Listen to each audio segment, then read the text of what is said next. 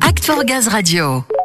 Acte for Client, épisode 3. Soyez les bienvenus dans la découverte de nos pépites régionales autour de la culture client. Place aujourd'hui à l'initiative de la région GRDF Sud-Ouest, l'opération Rallye Bride. Un circuit de 5 jours pour des professionnels du gaz qui consistait à aller de fabricant en fabricant pour finir sur le circuit automobile d'Albi. Samuel est dans les paddocks avec l'organisatrice de l'opération, Christine Azaïs.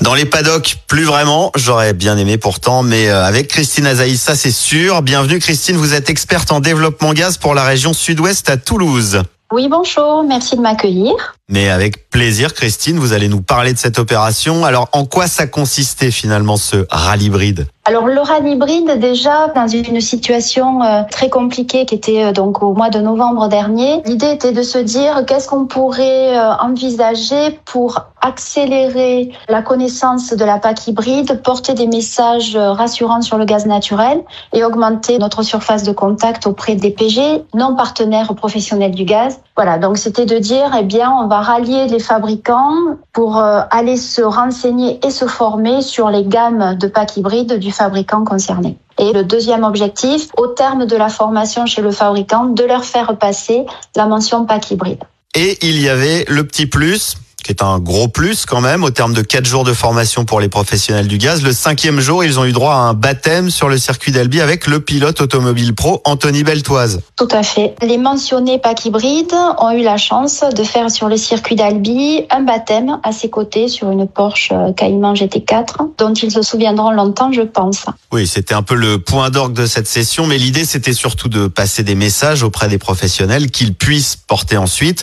Ils avaient beaucoup de questions que leurs clients peuvent leur poser aussi Oui, tout à fait. En plus de se former et de se renseigner sur la PAC hybride, on leur a laissé le champ libre pour nous poser les questions que leurs propres clients ou leurs prospects leur posaient sur le gaz, vu le contexte que nous connaissons. Donc, euh, le gaz, c'est cher. Donc, c'était l'occasion de leur dire, ben oui, c'est cher comme toutes les énergies, mais ça n'est quand même pas l'énergie la plus chère qui est quand même encore l'électricité. C'était de répondre sur la pérennité du gaz, non pas en gaz fossile, mais avec euh, le gaz vert, bien sûr, le biométhane, d'expliquer que nos réseaux euh, qui sont aujourd'hui en place euh, pourront être utilisés demain si d'autres énergies font leur apparition, comme l'hydrogène qui pointe le bout de leur nez. Ça a été de répondre aussi que, ben non, il n'y a pas que le gaz russe et nous ne dépendons pas que d'eux. Voilà, ça a été l'occasion vraiment de les rassurer pour que, à leur tour, ils puissent rassurer leurs clients. Avec cette opération originale et rare finalement, l'objectif c'était quand même bel et bien de prospecter. Quel est le bilan au final, les retours de ces professionnels qui ont participé et même de ceux qui n'ont pas pu participer parce que ça a porté ses fruits de tous côtés, non? Oui, et ça a été vraiment la, la, grande surprise.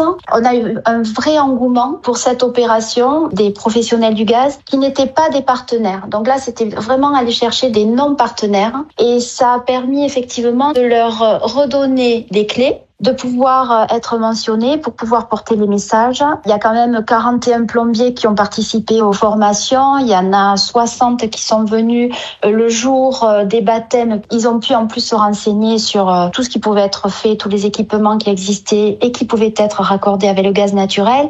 Et pour les 200 installateurs qui n'ont pas pu se rendre disponibles, nous ont vraiment fait part de leur intérêt en nous demandant de faire une deuxième session on a pu quand même, puisque nous les avons tous contactés par téléphone, leur porter des messages et les rassurer sur le gaz naturel. Deux belles réussites, c'est que sur deux sessions, à la sortie, à chaque fois, il y a un installateur qui avait demandé au fabricant un chiffrage en pompe à chaleur électrique, a demandé à faire un chiffrage en pack hybride. Ça, c'est une grosse victoire. Et ensuite aussi, un objectif euh, que j'avais en ligne de mire et qui a été atteint, c'est vraiment d'asseoir le partenariat avec les fabricants. Voilà.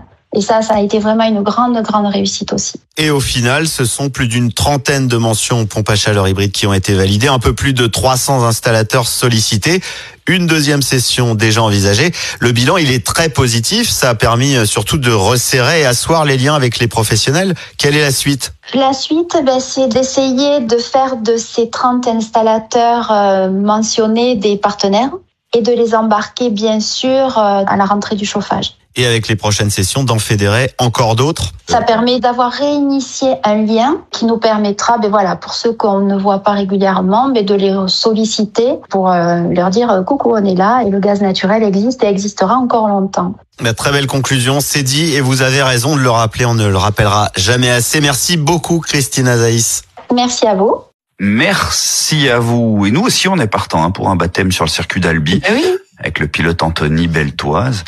Ce serait sympathique tout cela. Un rappel encore Ludo, la pépite culture client que vient de nous présenter Christine, comme tous les autres podcasts de notre semaine spéciale Act for Client, sont à réécouter quand vous le souhaitez sur la page Act for Gaz. Vous avez l'habitude.